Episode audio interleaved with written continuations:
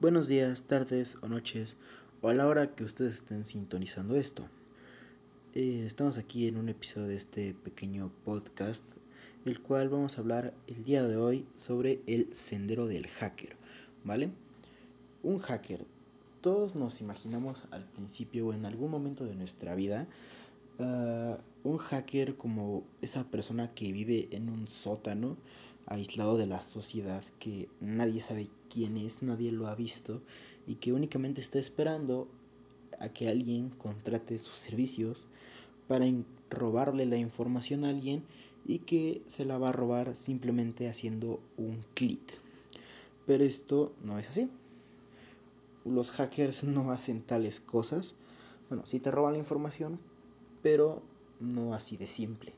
Ellos tienen toda una metodología, la cual gracias a esto del sendero del hacker pudimos conocer cuál es la metodología o los pasos a seguir para poder encontrar esta información.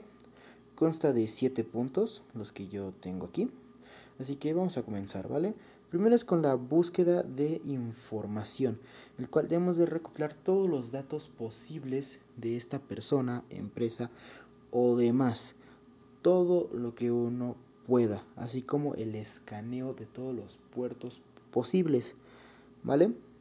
También es la identificación de servicios, ¿vale? Como qué proveedor le da el internet, si él tiene algunas licencias, etcétera.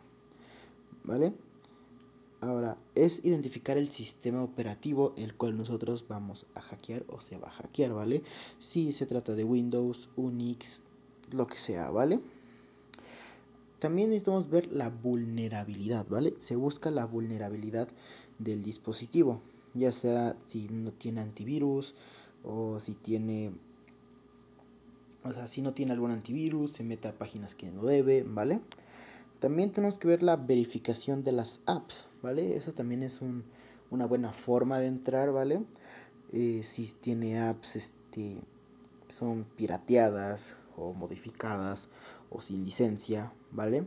Que son vulnerables a un posible hackeo, ¿vale? Y también, si es posible, también es la comprobación del router, ¿vale? Como mapear y como mapear los puertos y demás cosas, ¿vale?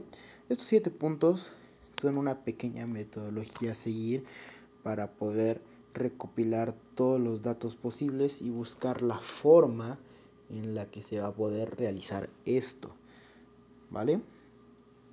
La información simplemente te la estoy dando. Yo te recomiendo que no la uses. Yo no me hago responsable si quieres doxear a alguna persona. Y nos vemos en un episodio más del Sendero del Hacker.